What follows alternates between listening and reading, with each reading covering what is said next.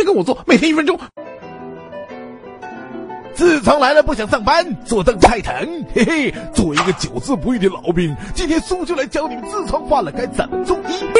痔疮犯了千万别用棍子给他顶进去，这只能暂时缓解疼痛，长期这么做容易引起痔疮破裂呢。二，注意透气，在凳子上垫两摞文件，让空间悬空，给菊花一点空间。如果同事问起来就说你懂啥呀？这叫行为艺术。三，悬空坐跟扎马步似的，屁股悬在凳子上，给人一种正坐着的假象啊。如果被人识货，就说在练有仪式，偏腿坐，一边屁股悬空，另一边屁股击出凳子，让菊花充分释放。五，什么出血了？那也不行，垫两片加厚的卫生巾，不仅能吸血呢，还能让你在坐的时候有软着陆的感觉。